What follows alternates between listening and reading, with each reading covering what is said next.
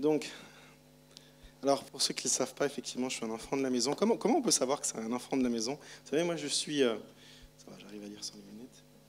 Euh, vous savez, moi, j'ai des enfants. Et, euh, et pour tout parent, la plus grande joie, c'est que quand les valeurs qu'on essaie d'inculquer à nos enfants, qui se disent pas c'est les valeurs de papa, maman, mais ça devienne leurs valeurs.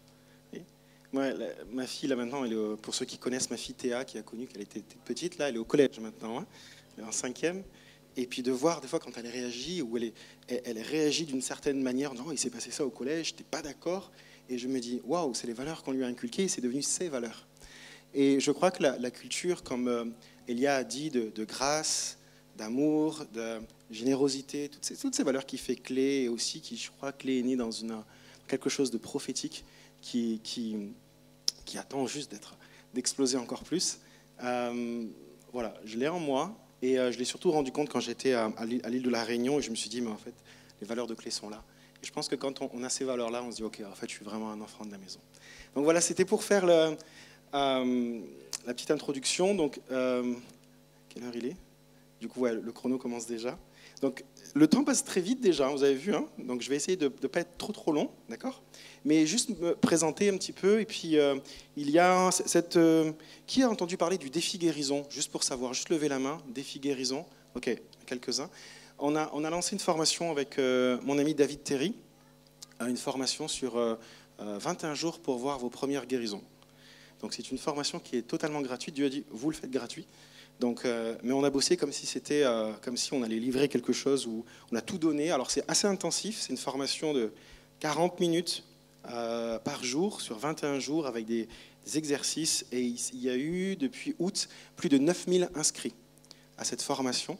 Et c'est fou parce que les gens s'inscrivent pour aller se mettre dans, dans le défi d'aller prier pour trois personnes minimum par jour. Et on a reçu toutes sortes de témoignages. Vous pouvez aller sur défiguérison.com et on n'a pas encore fini de lire tous les témoignages, mais on a partagé à peu près 250 témoignages de guérison, des juste des, guérisons incroyables et des gens qui ont dit mais c'est la première fois que je le vois en fait, la, la guérison. Parce que la réalité c'est qu'ici il y a des gens, je suis sûr que vous voulez voir de la guérison, mais déjà ça serait un miracle pour vous de oser imposer les mains à un malade. Et c'est vrai, on a posé, on a posé les questions. Il y a des gens qui se disent, mais même moi, mais, mais, mais si ça marche pas, quelle va être la réputation de Jésus ensuite? Et c'est les vraies questions que les gens se posent. Et c'est des questions qui sont légitimes. Alors on a dit, vous savez quoi? On va juste vous apprendre à... Vous allez vous mettre sur le vélo, on va tenir le guidon, on va tenir la selle, et on va vous aider à faire du vélo tranquillement pendant 21 jours. On va pas vous dire, écoute, tu vas apprendre à faire du vélo, mets-toi sur la quatre voies, à contresens, vas-y, pédale. Tu vois? On n'est pas là-dedans.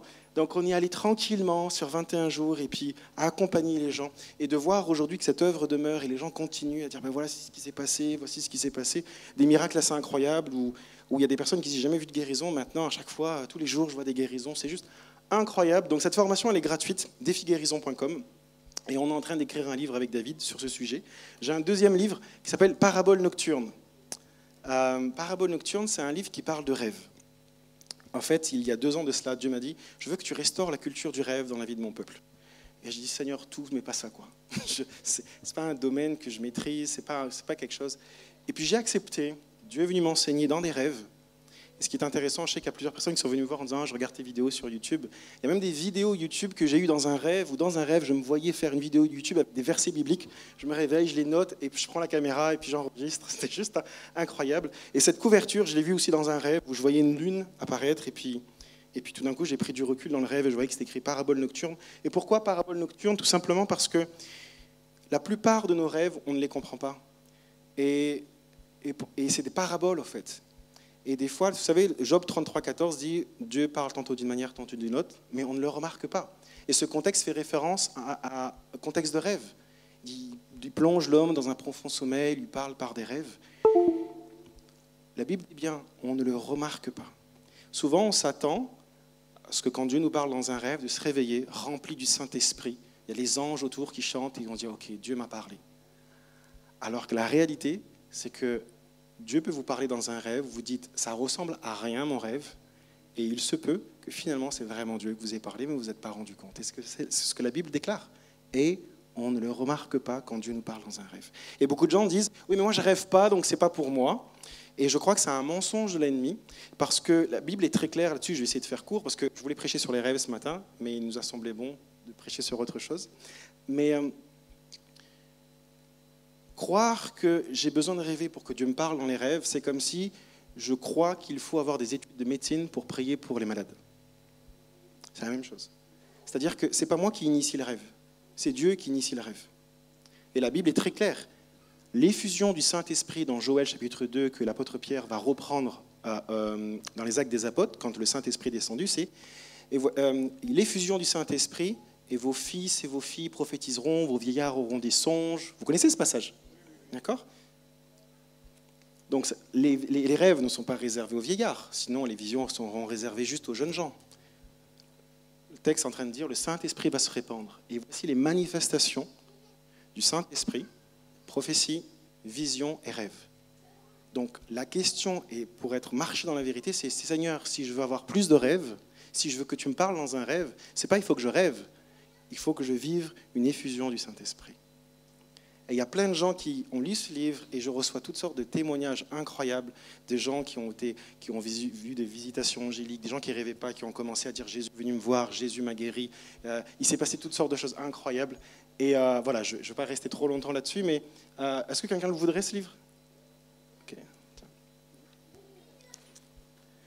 Donc il est disponible à la fin du culte, avec plaisir. Et voulais prêcher un petit peu là, en fait, plutôt être dans l'enseignement ce matin, être dans l'enseignement sur euh, le combat spirituel. Et avant de, avant d'aller un petit peu sur le combat spirituel, euh, je vais vous raconter une histoire. Vous aimez les histoires aussi? Hier, j'en ai raconté plusieurs. Vous aimez les histoires? Ok. Alors, je vais vous raconter un rêve qu'une personne euh, a eu dernièrement sur le combat spirituel, d'accord? Hier, j'ai donné un rêve sur quelqu'un qui a été guéri dans un rêve. Là, c'est sur le combat spirituel, ce qui est assez récent d'ailleurs où une personne m'a écrit en disant, écoute, euh, j'ai fait un rêve particulier, et puis euh, je vais essayer de faire court l'histoire parce qu'elle dure un peu longtemps, mais cette, personne-là, en fait, ce couple-là, cette femme avait, du mal à avoir un enfant. Ça faisait des années qu'elle essayait, rien, elle fait des fausses couches, et puis, euh, puis elle demandait à Dieu, Seigneur, qu'est-ce qui se passe, qu'est-ce qui se passe? Et elle a fait des rêves. Elle me suit sur YouTube, et puis j'ai senti par l'Esprit de Dieu de prendre contact avec elle, et on a commencé à échanger ensemble. Et elle me dit, j'ai fait des rêves, mais je ne comprends pas le rêve. Elle m'explique, elle me dit, bah, écoute, j'ai fait un rêve particulier, je ne sais pas si c'est Dieu ou pas, où, je rentrais chez moi avec mon mari, et mon mari avait un chat dans les mains, un chat un peu sombre, euh, brun ou un peu, un peu je m'en souviens plus de la couleur réellement, mais je sais que c'était une couleur un peu sombre. Et puis, moi, je ne veux pas qu'il l'emmène chez moi, dans la maison, mais il insiste quand même. On rentre, et puis tout d'un coup, ce chat saute, et saute sur moi, et commence à me griffer, à me griffer, et je me réveille. Je dis OK. Et puis j'ai fait un autre rêve aussi où euh, on était dans le pays de, de mon mari, euh, là où il est né, là où il y a toute sa famille, et puis on était en train de fuir parce qu'il y avait des gens qui essayaient de nous tuer, on se cachait, tout ça. Mais je ne pense pas que ça a un lien. Et là, le Saint-Esprit me parle clairement en disant non, non, il y a un lien. Et là, je lui dis, cette personne-là, écoute, il y a un lien. Et ce que je te soumets, c'est que en fait, il y a une vraie attaque spirituelle sur, euh, sur toi et en fait qui t'empêche d'avoir un enfant et qui vient finalement d'un lien héréditaire avec la famille de ton mari. Et le chat que tu as vu, ça représente, c'est symbolique, ça représente la sorcellerie.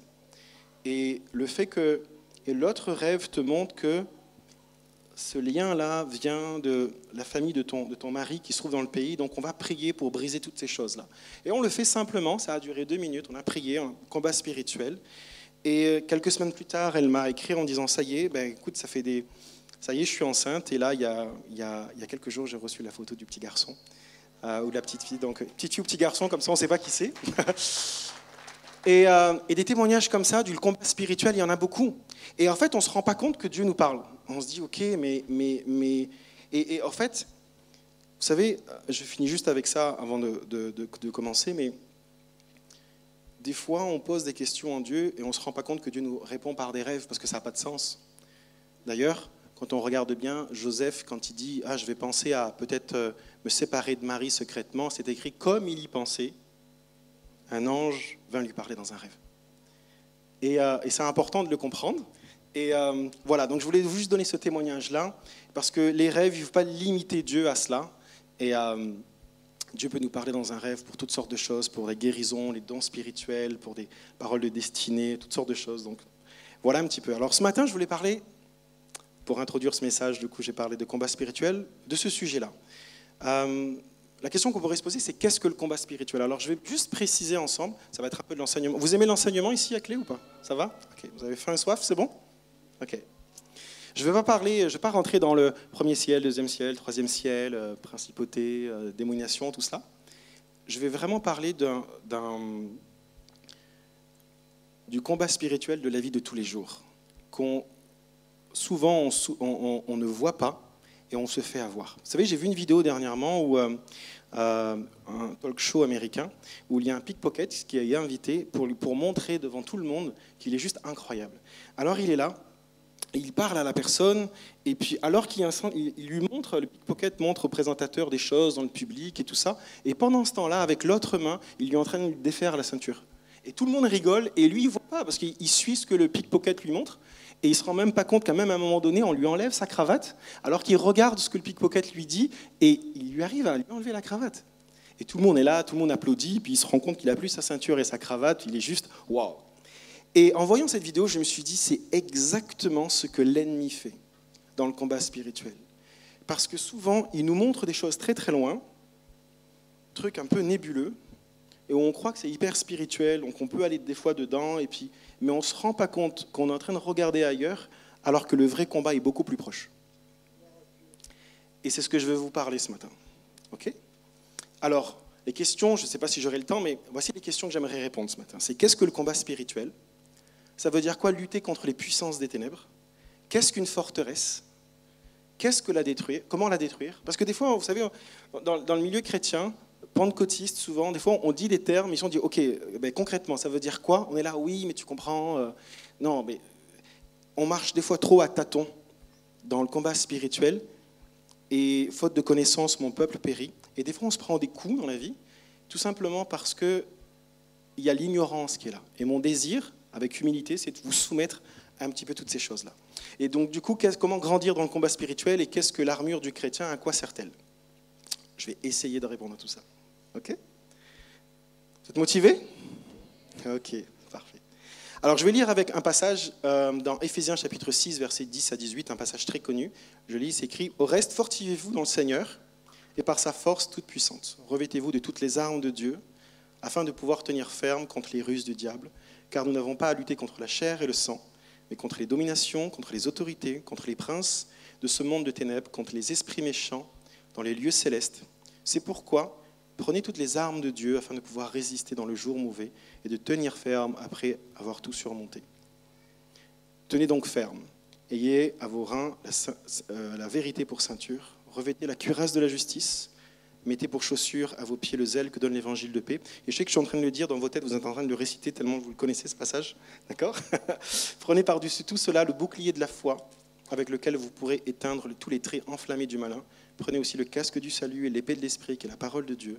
Faites en tout temps par l'esprit toutes sortes de prières et de supplications. Veillez à cela avec une entière persévérance et priez pour tous les saints. Amen. Euh, J'aimerais lire un autre verset aussi dans 1 Jean chapitre 3 verset 8 et décrit le Fils de Dieu apparu afin de détruire les œuvres du diable. Et Colossiens 2.15, il a dépouillé les dominations et les autorités, les a livrées publiquement en spectacle, en triomphant d'elles par la croix. La question qu'on pourrait se poser très honnêtement sur le combat spirituel, c'est de dire, ok Seigneur, tu dis que tu as dépouillé l'ennemi, tu as triomphé, tu as repris l'autorité, tu nous l'as donnée, la croix, la mort et la résurrection de Jésus, ça a tout réglé. Alors pourquoi parle-t-on encore de combat spirituel? C'est une question légitime, n'est-ce pas? Il faut se poser des questions des fois. Pourquoi on parle de combat spirituel? Pourquoi je dois m'armer finalement? Pourquoi on parle d'armure du chrétien si Jésus a tout accompli? C'est vrai, non? Si Jésus a dépouillé l'ennemi, pourquoi je devrais partir en guerre? C'est une bonne question. Que veut dire du coup lutter contre les dominations, les autorités, s'ils ont été dépouillés? À quoi sert l'armure du chrétien? Du coup, euh, qu'est-ce qu'on fait? Alors l'armure du chrétien, on va en parler tout à l'heure, n'est pas pour aller en guerre pour dépouiller l'ennemi de notre âme afin d'avoir la victoire, mais elle est là pour qu'à partir de la victoire de Jésus, je puisse manifester sa victoire. C'est vraiment important déjà de base de se dire, ok, on, ne se bat pas pour la victoire, on se bat à partir de la victoire. Le positionnement spirituel est différent. D'accord? Est-ce que ce serait possible d'avoir juste une bouteille d'eau, s'il vous plaît? J'ai fini la mienne pendant la louange. Merci. Donc, top, merci à toi.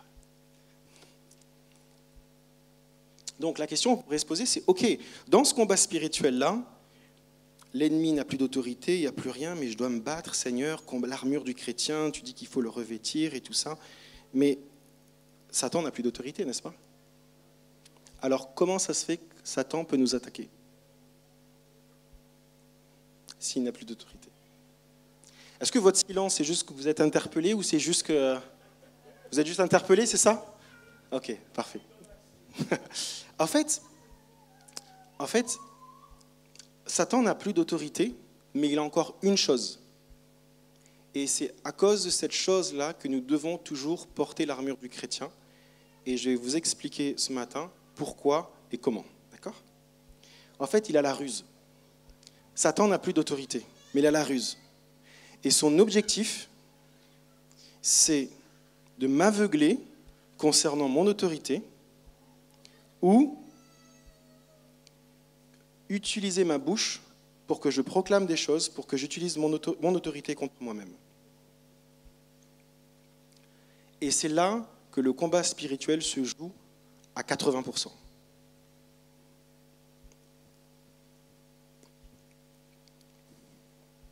Et c'est important de le comprendre. L'ennemi n'a plus d'autorité, il a la ruse. Vous savez, vous avez déjà vu ce genre de film où il y a un gentil et un méchant pour faire caricaturer le truc. Moi, j'aime bien quand les films, les gentils gagnent et les méchants meurent à la fin. Et en fait, il y a le méchant qui avec un pistolet comme ça, et tu as le méchant, le méchant avec le pistolet qui, pointe vers le gentil, et tu as le gentil qui, à un moment donné, on ne sait pas comment arrive à prendre le pistolet, donc il reprend l'autorité. Et là, le méchant, il est désarmé, il n'a plus d'autorité, et la seule chose qu'il va faire, c'est qu'il va essayer de mettre du doute dans la personne, en disant, tu vas pas faire ça, ben non, et puis tu vas pas me tuer. Et puis il avance, il avance, pour mettre le doute dans le cœur du gentil, pour reprendre le flingue. Vous avez déjà vu cette scène très très connue. C'est un peu ce qui se passe dans le monde spirituel. C'est vraiment ce qui se passe. Donc, c'est ce qu'on va voir ce matin. Ça vous plaît comme programme ou pas? C'est l'enseignement ce matin, d'accord? C'est vraiment de l'enseignement ce matin. Alors, alors j'ai écrit, le combat spirituel n'est pas là pour dépouiller l'ennemi, Jésus l'a fait à la croix. L'ennemi n'a plus d'autorité, son heure de jugement arrivera, mais pendant ce temps-là, Satan et son armée déchue essaient de continuer la guerre spirituelle autrement que par l'autorité.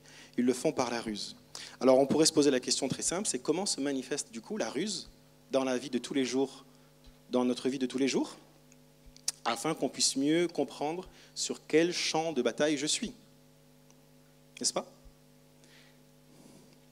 Est écrit dans 2 Corinthiens chapitre 10, versets 4 et 5, parle de l'armure du chrétien. Parce qu'on pourrait se poser la question, ok, l'armure, mais pour aller combattre où? Le but là, c'est d'enlever tout ce qui est nébuleux, tout ce qui est un peu euh, un truc un peu particulier là, de dire, ok, concrètement, qu'est-ce que la Bible dit? L'armure du chrétien, c'est pour combattre où? Ça sert à quoi? Et c'est écrit dans 2 Corinthiens 10, 4, 5, car les armes avec lesquelles nous combattons ne sont pas charnelles, mais elles sont puissantes par la vertu de Dieu pour renverser des forteresses. Alors on pourrait se dire, c'est quoi les forteresses? Alors on imagine, on est armé avec l'armure du chrétien, une grande forteresse sur une montagne. Mais en fait, c'est pas ça. Verset 5, nous renversons les raisonnements et toute hauteur qui se lève contre la connaissance de Dieu et nous amenons toute pensée captive à l'obéissance de Jésus-Christ. En fait, l'armure du chrétien, dont parle l'apôtre Paul dans Éphésiens, est là pour renverser les forteresses. Et une forteresse, ce sont des raisonnements et toute hauteur qui se lèvent contre la connaissance de Dieu. Alors je vais vous donner une image qui va peut-être vous parler. Euh, je ne vais pas mettre mes pieds là-dessus. Est-ce que, je, peux prendre une chaise? Je te remercie. Merci Rodrigue. En fait, je vais vous expliquer un petit peu, je ne vais pas vous sortir le mot grec parce que ça ne sert à rien, Je vais vous expliquer par une image, ok? En fait, le mot forteresse, quand on l'étudie ici, c'est un mot qui, veut dire toute chose sur laquelle on s'appuie. C'est-à-dire que là, je me tiens debout, et la forteresse, c'est une pensée que Satan, va, par sa ruse, va nous donner. Et quand on va commencer à, cette, cette pensée-là qui arrive, commencer à m'appuyer dessus, j'ai failli tomber, quand je commence à m'appuyer dessus, c'est ce que veut dire le mot, c'est devient une forteresse. Et la stratégie de l'ennemi, comme il n'a plus d'autorité, c'est la ruse. C'est de dire, je vais te donner une pensée, et si tu crois en cette pensée, si tu t'appuies dessus, ça devient une forteresse. Et ce mot est encore très très fort quand on se met à l'étudier, parce que ce mot veut dire aussi tenir, détenir, avoir en possession. Et le mot le plus fort de sa définition, c'est-à-dire que quand je m'appuie sur une pensée qui n'est pas de Dieu, ça devient une forteresse. Et spirituellement, et même dans la traduction de ce mot, ça veut dire partage de propriété. À ce moment-là, l'ennemi a un accès dans ma vie. Et l'armure du chrétien, c'est de faire en sorte à ce que je puisse, est écrit, je le relis, renverser les pensées qui ne viennent pas de Dieu, sur laquelle on s'appuie et qui, parce qu'on s'appuie dessus, devient des forteresses. Et donc, automatiquement, il y a un partage de propriété sur laquelle l'ennemi peut nous atteindre. Et souvent, l'ennemi va nous faire croire que le combat spirituel, c'est à gauche, à droite, c'est là-bas, mais beaucoup des problèmes de nos vies chrétiennes viennent de là. Ça vient de là. Parce que l'ennemi sait que si on s'appuie sur une pensée qu'il nous propose, alors il y a un partage de propriété. Il a donc accès à nos pensées. Et s'il a accès à nos pensées, il a accès à nos émotions. Et s'il a accès à nos émotions, il a accès à nos actions et il va même pouvoir vous faire proclamer des choses, parce que vous n'êtes pas conscient de l'autorité que vous avez en Jésus-Christ, vous allez proclamer des choses sans vous rendre compte que la, puissance et l'autorité est au pouvoir de la langue, la parole de Dieu, et vous proclamez des malédictions sur votre propre vie, sur votre destinée. Et il a gagné. Et il y a un vrai enjeu là, dans le combat spirituel, parce que trop souvent, on néglige cette réalité dans le combat spirituel. Je vous le dis, là, 80% des problèmes qu'on peut vivre dans notre vie chrétienne et tout seraient réglés réellement. Vous êtes d'accord, Rodrigue? Avec, avec cette réalité-là. Savez, il y a un passage dans les Écritures, dans Job, qui dit Il est tel les pensées de son âme. Il est tel les pensées de son âme. Le, combat spirituel le plus important, avant de parler un petit peu des, esprits territoriaux, et puis, et puis commencer à faire toutes sortes de choses avec. Euh, deuxième ciel, troisième ciel. Et juste, je fais juste une parenthèse. Dans le combat spirituel, n'oubliez pas, le troisième ciel, on s'en occupe pas, d'accord? Jésus a dit, vous avez le pouvoir sur les serpents, sur les scorpions. Donc c'est des choses qui rampent. Donc on a autorité sur terre, d'accord? Pas dans le ciel. On ne touche pas à ça. Sinon on va avoir des problèmes. Je ferme la parenthèse. J'aimerais donner une illustration d'un film qui s'appelle le film 3, d'accord? Alors je, suis contre la mythologie grecque, d'accord? Mais, vous connaissez l'histoire de Troie Vous connaissez, ok. Ce qui est intéressant dans ce film, c'est qu'il y a des Grecs qui vont essayer d'attaquer la ville de Troie et ils ne vont pas y arriver. Impossible d'entrer tellement la forteresse est, bien gardée. Alors à ce moment-là, les Grecs vont avoir une idée. Ils vont se dire, OK, on va tous quitter le champ de bataille, on n'arrive pas à rentrer dans la ville. Et ce qu'on va faire, c'est qu'on va mettre un cheval en bois, magnifique. Et à l'intérieur, on va mettre des soldats. Et puis, on va partir et ils vont croire que c'est une offrande. Et effectivement, les, euh, Troyens on dit, ça y est, les Grecs sont partis, ils n'ont pas réussi à percer notre forteresse, mais ils nous ont laissé une offrande. C'est merveilleux. Et qu'est-ce qu'ils font? Ils ouvrent, ils emmènent le cheval de Troie, le cheval à l'intérieur, ils referment du coup euh, le barrage. Et puis qu'est-ce qui se passe La nuit, les soldats grecs sortent du cheval et attaquent la ville et ils ont réussi à prendre Troie comme cela. Vous connaissez l'histoire? C'est exactement la même chose spirituellement. L'ennemi sait très bien que s'il arrive à infiltrer nos pensées, il va, il va pouvoir contrôler nos émotions et nos actions. Et si on arrive, il y, a, tellement des fois dans notre vie chrétienne, on a des problèmes avec nos actions, on dit ah il faut que je change, Seigneur aide-moi, je ne veux plus faire ceci, je veux plus faire cela. Règle beaucoup plus haut que les actions, beaucoup plus haut que tes émotions. Qu'est-ce que tu crois? Qu'est-ce que tu crois? Le combat il est là. Est-ce que tu t'es appuyé sur une pensée qui n'était pas de Dieu et qui finalement, il y a eu un partage de propriété? Et de dire, maintenant, je ne veux plus croire en cela. J'ai disais hier, hier soir au ciel ouvert, la Bible dit, vous connaîtrez la vérité, la vérité vous rendra libre. Vous connaissez tous ce passage dans les Écritures. Mais si la vérité rend libre, le mensonge emprisonne. Le mensonge emprisonne.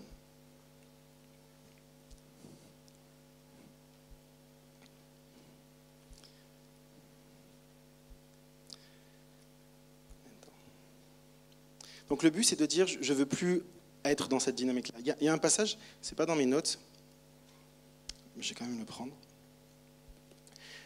La première, la première, euh, premier combat spirituel a eu lieu dans le jardin d'Éden. J'aimerais juste vous le lire, je vais juste retrouver le passage. C'est dans la, la chute, d'accord Tentation. Regardez ce qui s'est passé. Dieu va dire à Ève, Adam et Ève, vous ne toucherez pas à l'arbre. Vous connaissez l'histoire? D'accord. Vous ne toucherez pas à cet arbre-là, l'arbre de la connaissance du bien et du mal. Vous pouvez manger tout ce que vous voulez, mais pas celui-là. Donc c'était assez clair, et à ce moment-là, l'ennemi va essayer de tenter quelque chose. Il va dire dans Genèse chapitre 3, verset 1, il dit à la femme, Dieu a-t-il réellement dit? Mais il doute. Dieu a-t-il réellement dit? Et la femme, elle répond, non, non, nous mangeons des, fruits, des arbres du jardin. Cependant, en ce qui concerne l'arbre du fruit, euh, le fruit de l'arbre qui est au milieu du jardin, Dieu a dit, vous ne mangerez pas, vous ne toucherez pas. Donc là, elle dit, non, non, la parole de Dieu est claire, parce que Dieu a parlé, donc c'est la parole de Dieu. La parole de Dieu est claire, c'est comme ça, et, c'est tout. Et l'ennemi va revenir. Il va dire, vous ne mourrez absolument pas. Donc qu'est-ce qu'il va faire? Il va essayer de, de faire en sorte à ce que Ève ne s'appuie pas sur la parole de Dieu, mais qu'elle s'appuie sur un mauvais raisonnement. Et c'est ce qu'elle va faire. Le serpent dit alors à la femme, vous ne mourrez absolument pas, mais Dieu sait que le jour où vous en mangerez, vos yeux s'ouvriront et vous serez comme Dieu, vous connaîtrez le bien et le mal. Et à ce moment-là, ce qui se passe dans le cœur de Ève, c'est qu'elle accepte cette pensée-là. Elle s'appuie dessus et ça devient une forteresse. Et à ce moment-là, cette forteresse, il y a un partage de propriété. Satan a accès à ses pensées, et donc à ses émotions. Et regardez un comportement que Ève n'avait jamais eu auparavant, mais qu'elle va avoir maintenant. Elle dit, la femme vit que l'arbre était porteur de fruits bons à manger, agréables à regarder et précieux pour ouvrir l'intelligence. Ève n'avait jamais eu cette pensée concernant cet arbre. Le seul moment où elle a commencé à convoiter, c'est parce qu'elle ne s'est plus appuyée sur la parole de Dieu, mais sur une forteresse, une pensée, un raisonnement qui ne venait pas de la parole de Dieu. Et à ce moment-là, forteresse, partage de propriété, pensée, émotion, on voit qu'elle voit les choses différemment et il est écrit ensuite, elle prit de son fruit et en mangea. Action. Le vrai combat spirituel, il se trouve là. Non pas que j'ignore tout ce qui se passe dans le combat spirituel, mais je crois que le plus important, c'est de se rendre compte à quel point la méconnaissance des forteresses peut nous poser énormément de problèmes dans notre vie. Et toutes sortes de choses, moi je vous encourage quand vous passez par des moments de difficulté ou autre, de dire, qu'est-ce que je crois? Est-ce que ce que je crois est biblique? Vous savez le passage qui dit que vos pensées, tout ce qui soit pur, honorable, digne de louange, digne d'approbation, soit l'objet de vos pensées. Vous connaissez ce passage? Toujours veiller à cela, de dire en quoi je crois. Quand je passe par un moment de difficulté, où là, mes émotions sont en train de s'emballer, je, ok, en quoi je crois? Qu'est-ce que je crois? Est-ce Oula, ça crée de la peur. Et, puis dire, ok, est-ce que, est que, je crois en quelque chose qui est un raisonnement qui s'élève devant Dieu? Est-ce que c'est vraiment Dieu ou pas? Et, et ça, là, c'est du combat spirituel. C'est pas peut-être un truc un peu, euh, comment dirais-je, euh, spectaculaire, mais je vous le dis là, c'est là où on remporte les plus grands combats. C'est là où on évite toutes sortes de problèmes dans nos vies, parce que l'ennemi, lui, la ruse, il va l'utiliser tout le temps, tout le temps, tout le temps. Il sait qu'il n'a pas d'autorité. Et veillez à ce moment-là à ce que vous proclamez, parce que le pouvoir, l'autorité se trouve sur votre langue. qu'est-ce que vous allez proclamer? Ne tournez pas votre autorité sur vous-même. Vous savez, des fois, on n'est pas conscient de l'autorité qu'on a. L'ennemi, lui, le sait. Il l'avait. Jésus l'a repris. Il sait, donc il va tout faire pour faire en sorte à ce qu'on tombe dans ce piège-là. Donc l'histoire du pickpocket, c'est ça. C'est des fois, on, on, voit quelque chose de loin, mais on ne se rend pas compte que tout est ici.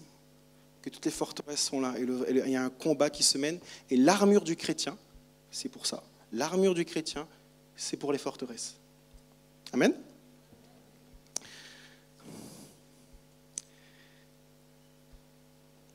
Relis le passage, car les armes avec lesquelles nous combattons ne sont pas charnelles, mais elles sont puissantes par la vertu de Dieu pour renverser les forteresses. Nous renversons les, raisonnements et toute hauteur qui s'élève contre la connaissance de Dieu. Et nous amenons toute pensée captive à l'obéissance de Jésus-Christ. Est-ce que ce passage est plus clair pour vous maintenant? Est-ce que ça vous parle un peu plus ou pas? C'est moi ou j'entends pas? Ok, d'accord. Ok.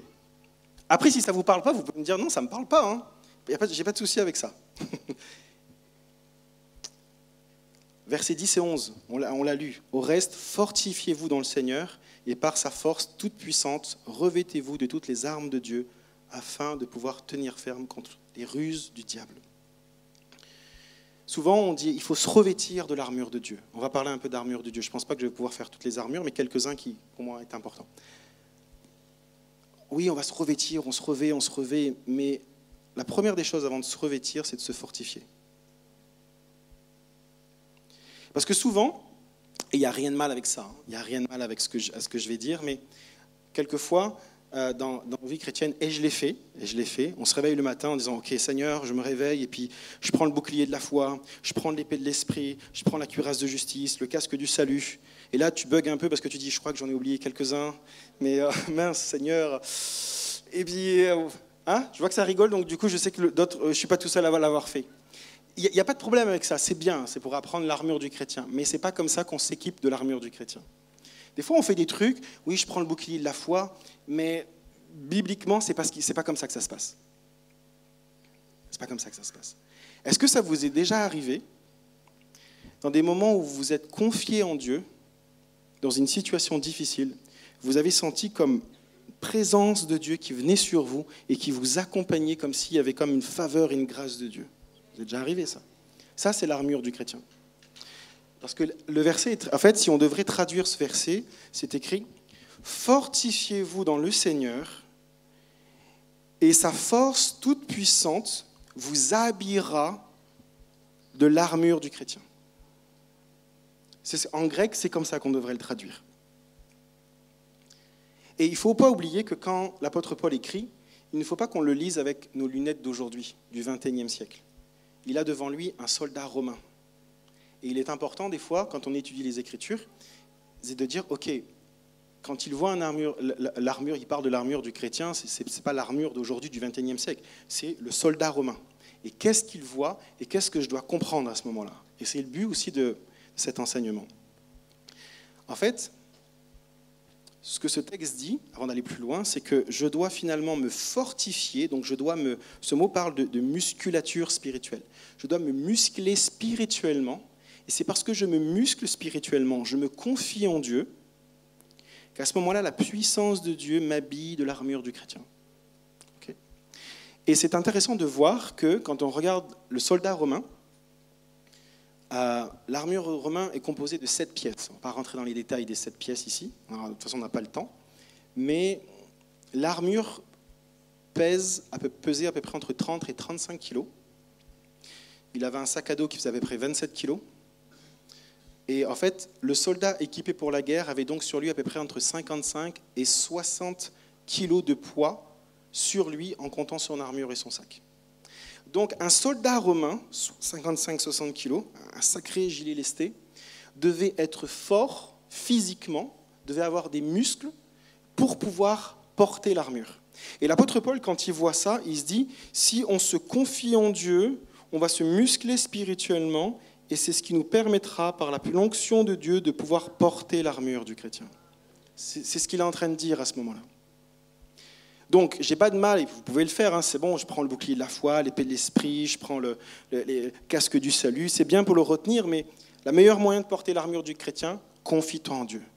Prie en langue, Celui qui prie en langue s'édifie lui-même, il construit sa maison spirituelle intérieure. Il y a, tu, te, tu te fortifies, tu te muscles spirituellement. Et c'est à ce moment-là, et on l'a, vous l'avez, je sais, vécu à un moment donné où, vous vous confiez en Dieu, vous voyez qu'il y a quelque chose qui est sur vous, il y a une faveur, il y a, certains vont dire, je sens un manteau, je sens la présence de Dieu autour de moi, c'est l'armure du chrétien. C'est ça l'armure du chrétien.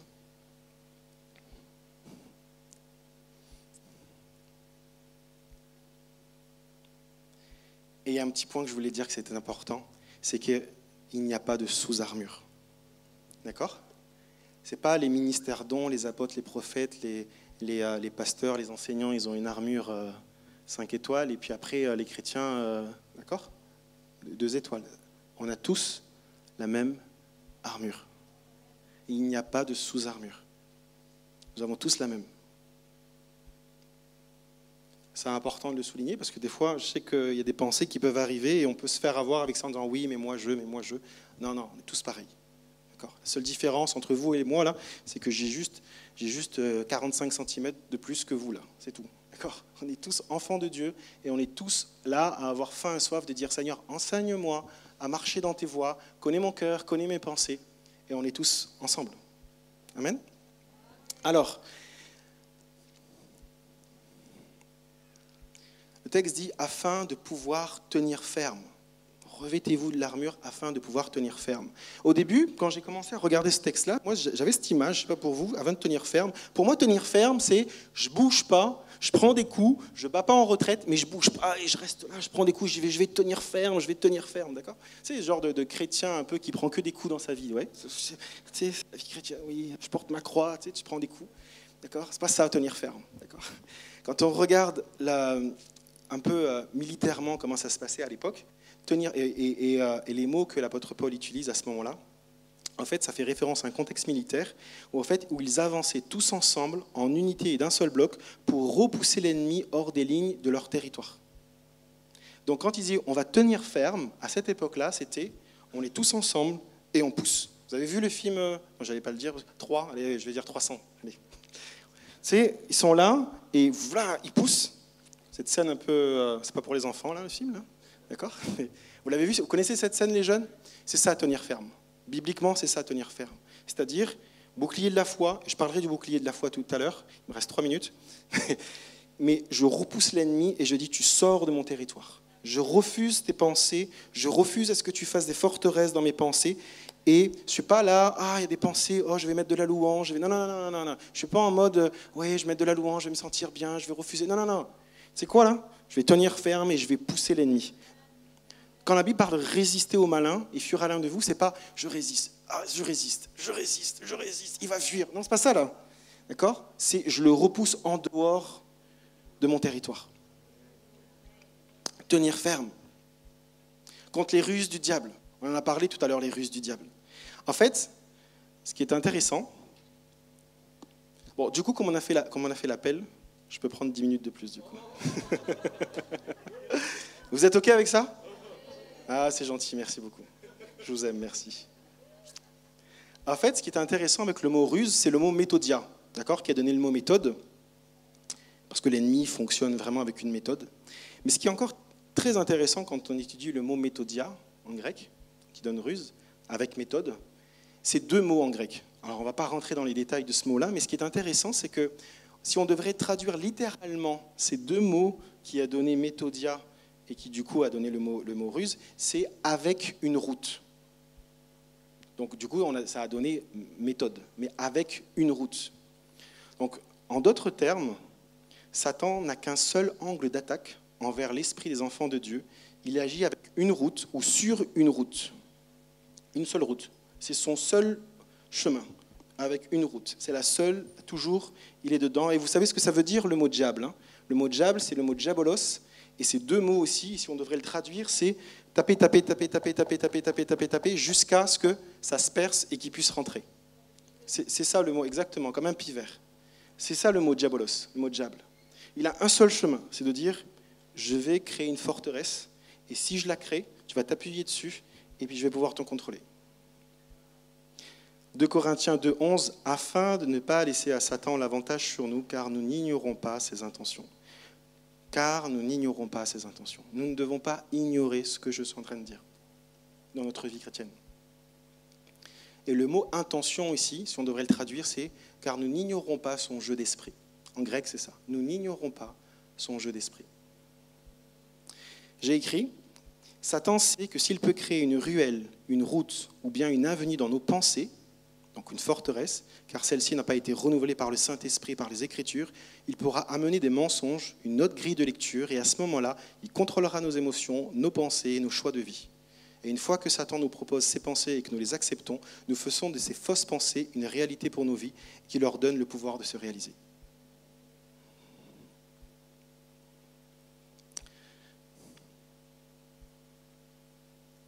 Et là, ce qui est intéressant, c'est de dire, c'est de dire, Seigneur, est-ce que je crois quelque chose qui n'est pas de toi, qui est une forteresse dans ma vie, et qui donne accès à l'ennemi, à mes pensées, et qui me gîte le tour dans ma vie chrétienne?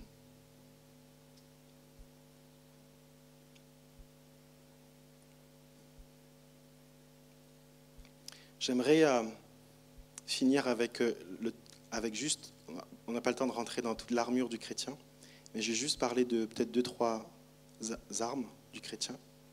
Quelle est selon vous l'arme la plus importante de l'armure du chrétien? La ceinture. Exactement. La ceinture. C'est quand même drôle que l'apôtre Paul, quand il va commencer à, citer l'armure du chrétien, il va citer d'abord la ceinture. C'est normalement la chose qui se met en dernier. Quand on s'habille, euh, ce matin, j'ai pas mis ma ceinture en premier. En fait, la ceinture et l'armure toutes les autres armures, c'est quelque chose qui est dans le monde spirituel. La, ceinture de vérité, c'est quelque chose qui est physique. En fait, la ceinture de vérité, c'est la parole de Dieu. Alors certains vont dire oui, mais c'est l'épée de l'esprit qui est la parole de Dieu. En fait, il y a deux paroles de Dieu, je précisais. Le mot parole, il y a le mot logos et le mot rema. Le mot logos, c'est la parole écrite. Le mot rema, à ce moment-là en grec, c'est la parole qui est révélée. D'accord? Et quand on regarde l'épée de l'esprit, qui est la parole de Dieu, c'est le mot réma. Mais la ceinture est l'arme la plus puissante. Pourquoi? Parce que pour un soldat romain, il mettait déjà la cuirasse de justice, il y avait devant et derrière.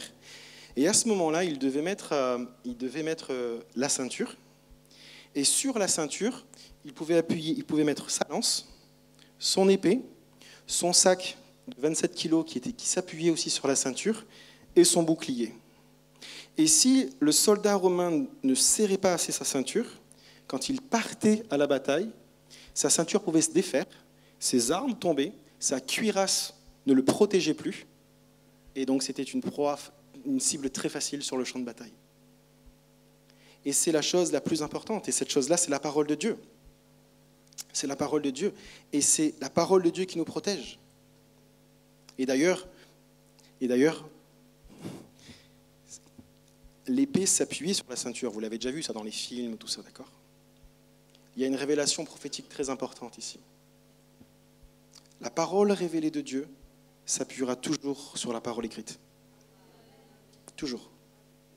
Tu ne peux pas avoir l'épée de l'esprit pour vaincre des choses bien précises à des moments particuliers si, si ça ne s'appuie pas sur la parole de Dieu. Vous savez, ce passage très connu, là, je n'ai pas le verset en tête qui dit euh, Le Saint-Esprit vous rappellera mes paroles. Réma de Dieu. Il peut vous la rappeler si uniquement la ceinture est là. La, la réma de Dieu, l'épée de l'Esprit s'appuie toujours sur la ceinture de vérité, sur la parole de Dieu. Amen.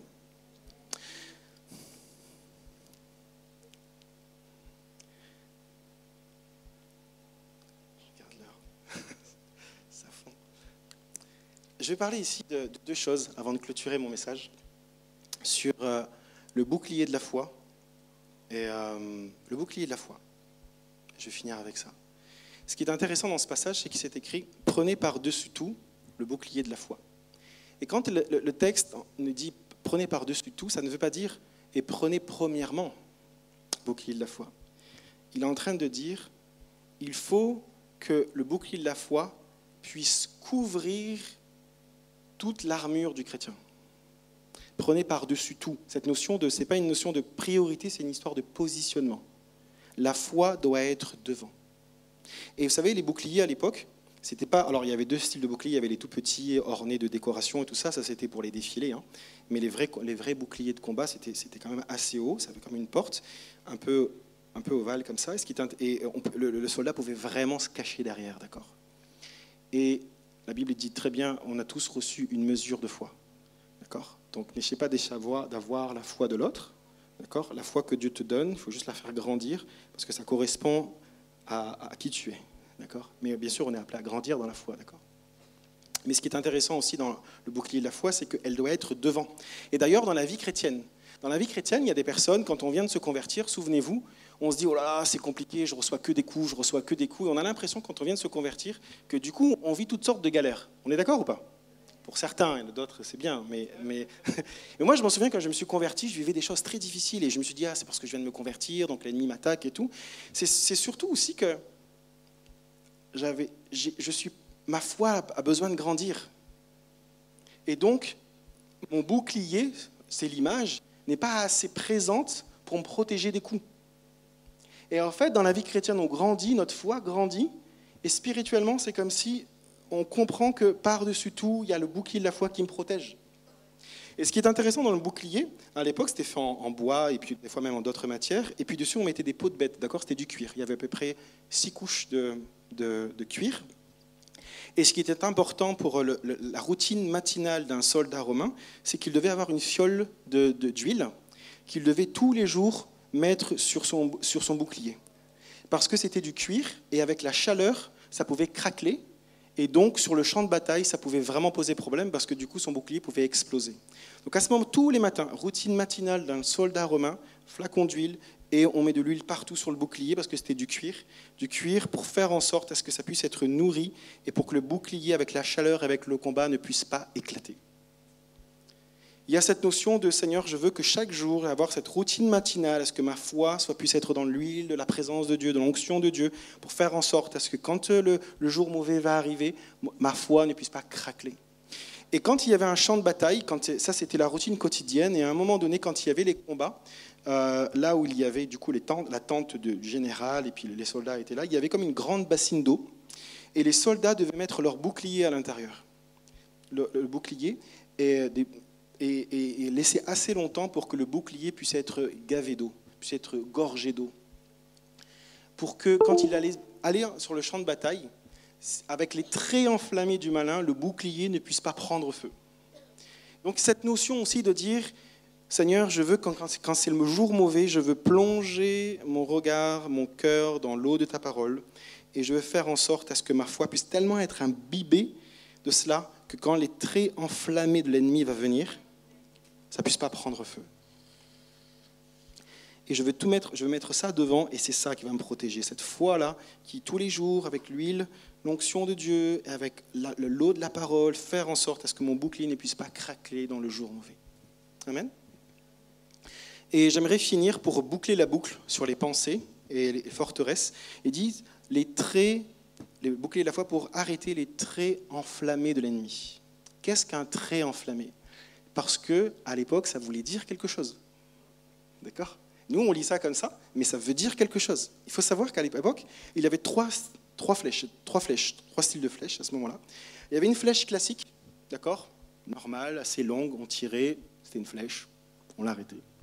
Il y avait un autre style de flèche qu'on voit assez dans les films, où on mettait du goudron sur la flèche, on mettait du feu, on l'envoyait, et là on voyait de loin que ce n'était pas une flèche normale, on voyait euh, une flamme qui arrive, d'accord, et on se dit, ok, là ça va brûler, ça va, avec le goudron, tout ça, ça va partir de partout, ça va être dangereux. Mais ce n'est pas ça, les traits enflammés. Il y avait un troisième type de flèche, qu'on appelait les traits enflammés, qui était vraiment malicieux. C'était une flèche normale, avec une tige qui était euh, creusée à l'intérieur, dans laquelle on mettait du combustible. Et, quand l'ennemi le tirait, les Romains pouvaient croire que c'était finalement une flèche normale, facile à arrêter. Mais quand elle touchait sa cible, elle explosait. Et ces flèches-là étaient hyper dangereuses sur le champ de bataille à cette époque-là, quand l'apôtre Paul écrit. Alors, ce pas des flèches qu'on utilisait, euh, qu'on utilisait tout le temps, parce qu'elles coûtaient très très cher à fabriquer, mais on l'envoyait à des lieux très stratégiques très stratégique. On se dit, OK, là, c'est les traits enflammés. Ils vont pas s'y attendre. C'est comme si, pour donner une image aujourd'hui, on vous lance plein de rochers, plein de rochers, plein de rochers. Vous êtes là avec votre bouclier et vous voyez pas que parmi les rochers, on commence aussi à vous envoyer des grenades.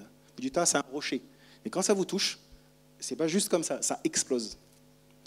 Et des fois, les traits enflammés, pour rester sur le contexte des forteresses, l'ennemi va nous proposer des pensées, on va se dire, ça va, c'est juste une petite pensée. Ça va, je vais gérer. Et on ne se rend pas compte que quand on l'accepte et qu'elle devient une forteresse, ça explose. Et ça nous détruit. Et on a sous-estimé les choses. Et Dieu dit bien, l'apôtre Paul dit bien, c'est Dieu à travers Paul, méfiez-vous des traits enflammés de l'ennemi. Parce qu'on croit que c'est rien, c'est une petite pensée qui arrive, mais elle explose et on ne se rend pas compte. On ne se rend pas compte de ces flèches-là. Amen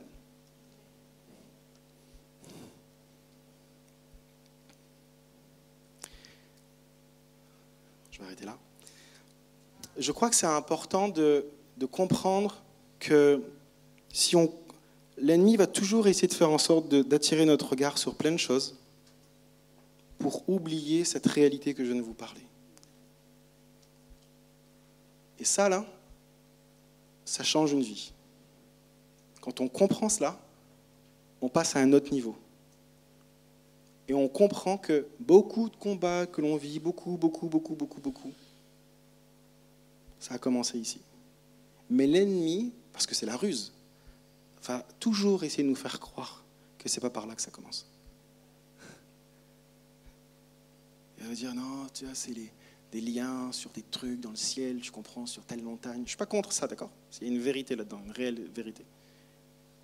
Mais dans la vie de tous les jours, dans ton travail, dans ta famille, dans ta vie personnelle, dans le destinée que Dieu te donne, dans ce que tu dois accomplir à l'école, que ce que tu dois faire dans, dans ta vie en règle générale, c'est là que tout se joue. Et si tu veilles là-dessus, beaucoup de combats, vous allez le gagner. Beaucoup, beaucoup, beaucoup. Et vous allez voir que vous n'allez plus lutter dans vos pensées, vous n'allez plus lutter dans votre chair, vous n'allez plus lutter dans vos pensées, parce que vous allez prendre le problème, la racine même, de dire je vais refuser à ce qu'une pensée devienne une forteresse. Je ne vais pas croire tout ce, tout ce qui se passe dans ma tête. Rappelez-vous quand, euh, Pierre, quand Pierre va dire à Jésus euh, Non, il t'arrivera pas ça, t'inquiète pas, tu vas pas être crucifié. Qu'est-ce que va dire Jésus? Arrière de moi, Satan. Est-ce que c'était Satan qui venait de parler? Non, c'était Pierre. Mais Jésus avait discerné que Pierre était en train de s'appuyer sur une pensée qu'il avait acceptée, qui est en train de créer une forteresse. Et je prie que vous puissiez bien discerner cela afin de grandir dans votre vie chrétienne, afin que vous puissiez discerner ce qui est bien, ce qui est mal, afin d'éviter toutes sortes de combats. Amen. Je prie maintenant pour vous et je prie à ce que Dieu vous éclaire dans ce message-là. Et vous savez, euh, je sais que la ruse de l'ennemi, et je le dis, la ruse de l'ennemi dans les prochaines heures, c'est de vous faire oublier ce message. Je vous le dis là. Je vous le dis là. Il va essayer de vous dire, c'est fou, je m'en souviens plus trop euh, de ce qu'il a dit. Et réécoutez-le. Réécoutez-le. Parce que l'ennemi va tout faire, parce que c'est son seul, sa seule, seul angle d'attaque sur la route. Ruse, méthodia, comme je vous l'ai dit. Amen. J'aimerais, euh, ben, je vais passer le relais à Rodrigue maintenant. On va prier quand même. Je vais prier pour vous. Et euh, je ne vais pas faire lever des mains ou quoi que ce soit. Dieu vous voit là où vous êtes. Et euh, juste, est-ce que, est-ce que Manu est là ou pas? Manu? Est-ce que ça... Manu Est-ce que ça te dérangerait de juste... Il est super sympa. il ne peut pas faire autrement. il peut me dire non quand même. Il peut me dire non quand même. Mais je suis content parce que du coup, je me suis dit, écoute, c'est la dernière fois qu'on se voit. Moi, je suis à l'île de la Réunion, hein, pour ceux qui ne le savent pas. Lui, il part en Suisse, donc. Euh,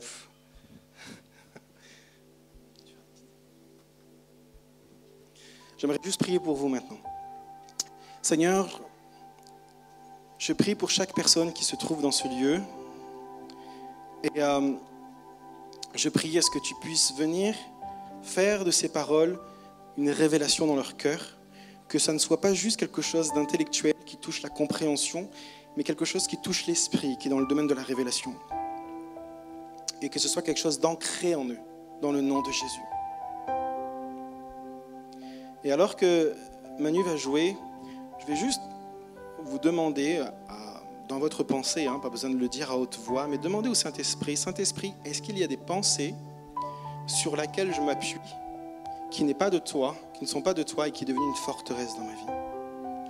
Et vous allez poser cette question au Saint-Esprit et laissez le Saint-Esprit vous parler. Ça va peut-être vous parler par une image, il va vous parler peut-être par une pensée, il va vous parler par une émotion, quelque chose en fonction de votre sensibilité, parce que le Saint-Esprit agit de différentes manières.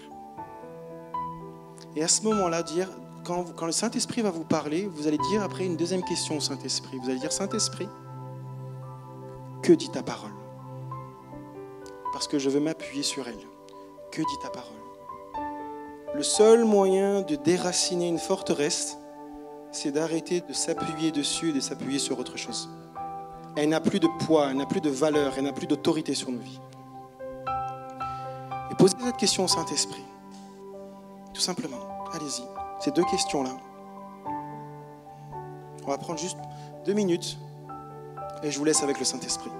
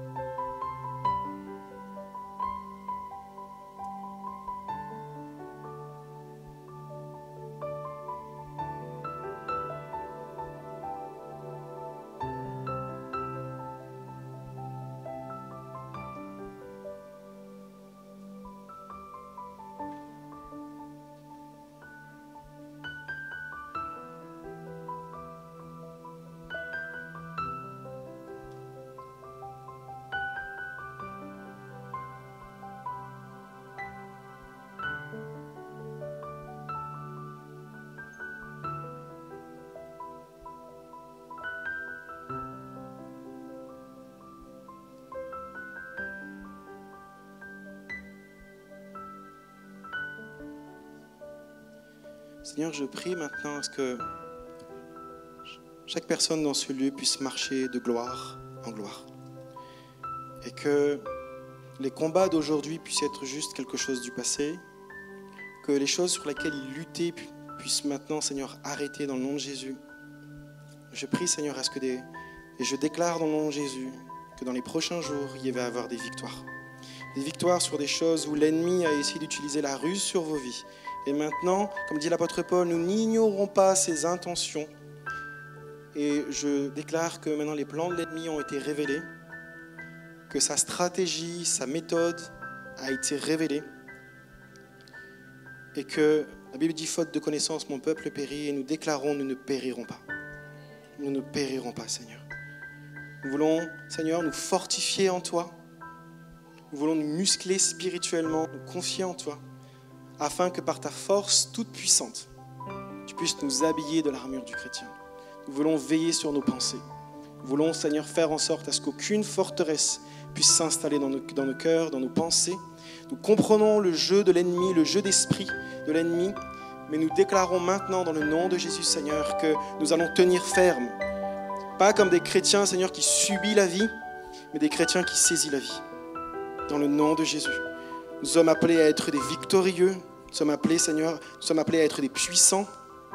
Seigneur, t'ordonne à être puissant.